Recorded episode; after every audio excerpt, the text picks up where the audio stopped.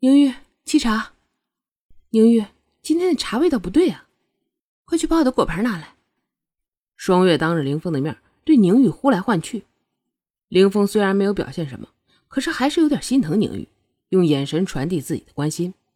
双月此时不管真心还是假意吧，都应该生气的，而双月也的确生气了，所以双月一直在找他的麻烦。宁玉，把我的燕窝拿来。双月又吩咐道。宁玉乖乖的把燕窝端来，恭恭敬敬的递给双月，但双月却是没有接，一把打翻了，厉声喝道：“你怎么做事的？又去南墙根站着！”宁玉不敢违背双月，直接走到了外面罚站。凌风终于看出来了，这双月是有意要找宁玉麻烦的，只是双月为什么这么做呀？双月可并不是一个喜欢欺负下人的。双月原来对宁玉还不错的，难道双月发现了自己对宁玉的心意？想到这儿，凌峰的心突然变得复杂起来，一下子有些高兴。这双月是嫉妒宁玉了，说明双月心里有自己。可是再一想，因为这样让宁玉受了委屈，凌峰又很心疼。一时间，凌峰也不知如何是好。这双月看到凌峰纠结的脸色，故意刺激道：“王爷，真热呀，你要不要吃水果呀？冰镇过的。”双月看着凌峰不理自己。走过去，将果盘里的雪梨夹了一块，喂进凌风嘴里。如果是平时，凌风一定很享受双月这种待遇的。可是今天这情况，凌风很难体会它的美好。怎么样，是不是凉凉的、甜甜的？双月问道。嗯，不错。凌风心不在焉的说着。王爷，最近天很热，你能不能让人给我送点冰过来？双月再一次的强调天热。嗯。好的，凌峰对于这些事儿都是能满足双月的。凌峰再三犹豫，终于试探性的说道：“双月，天这么热，你就别罚他了。”啊，别罚谁了？双月故意装傻的说着：“宁玉，宁玉，啊，叫的真亲切啊！怎么，我罚一个丫头站一下，你也有意见？”双月生气的瞪着凌风，只是双月不知道。自己的演技是高超呢，还是假戏真做呀？凌峰看着双月怒气冲冲的脸，不好再说什么了，赶紧哄着双月说道：“哎，哪能有什么意见？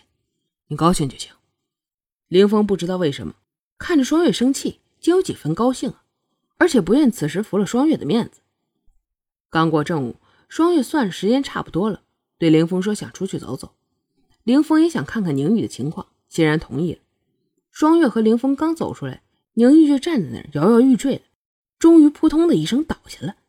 凌风赶紧跑了过去，看着宁玉晒得通红的小脸，摸着宁玉发烧的额头，轻轻拍了拍宁玉的脸，有些担心的对双月说道：“他晕过去了。”“没关系，我有办法。”双月很自信的说着，说完对水清小声的耳语几句。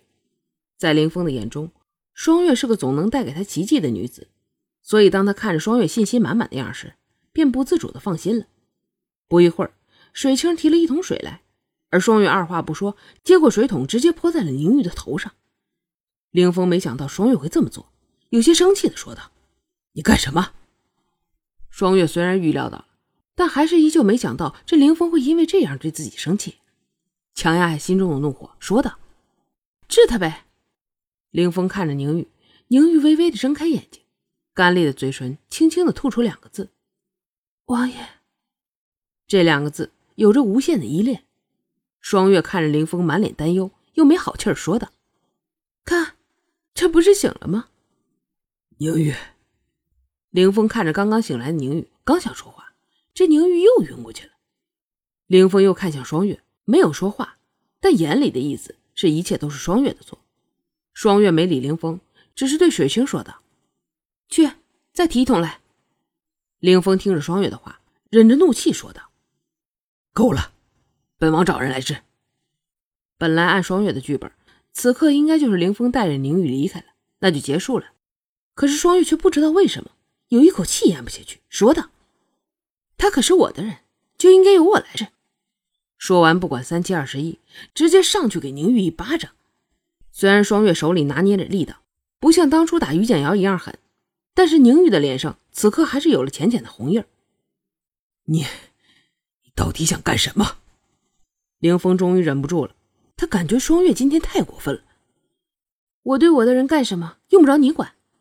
双月冷冷的说道，不看凌风，只是盯着冷凝玉说道：“宁玉，现在你就给我回去。”宁玉被双月一打就醒了，努力的站了起来，但还是摇摇晃晃的。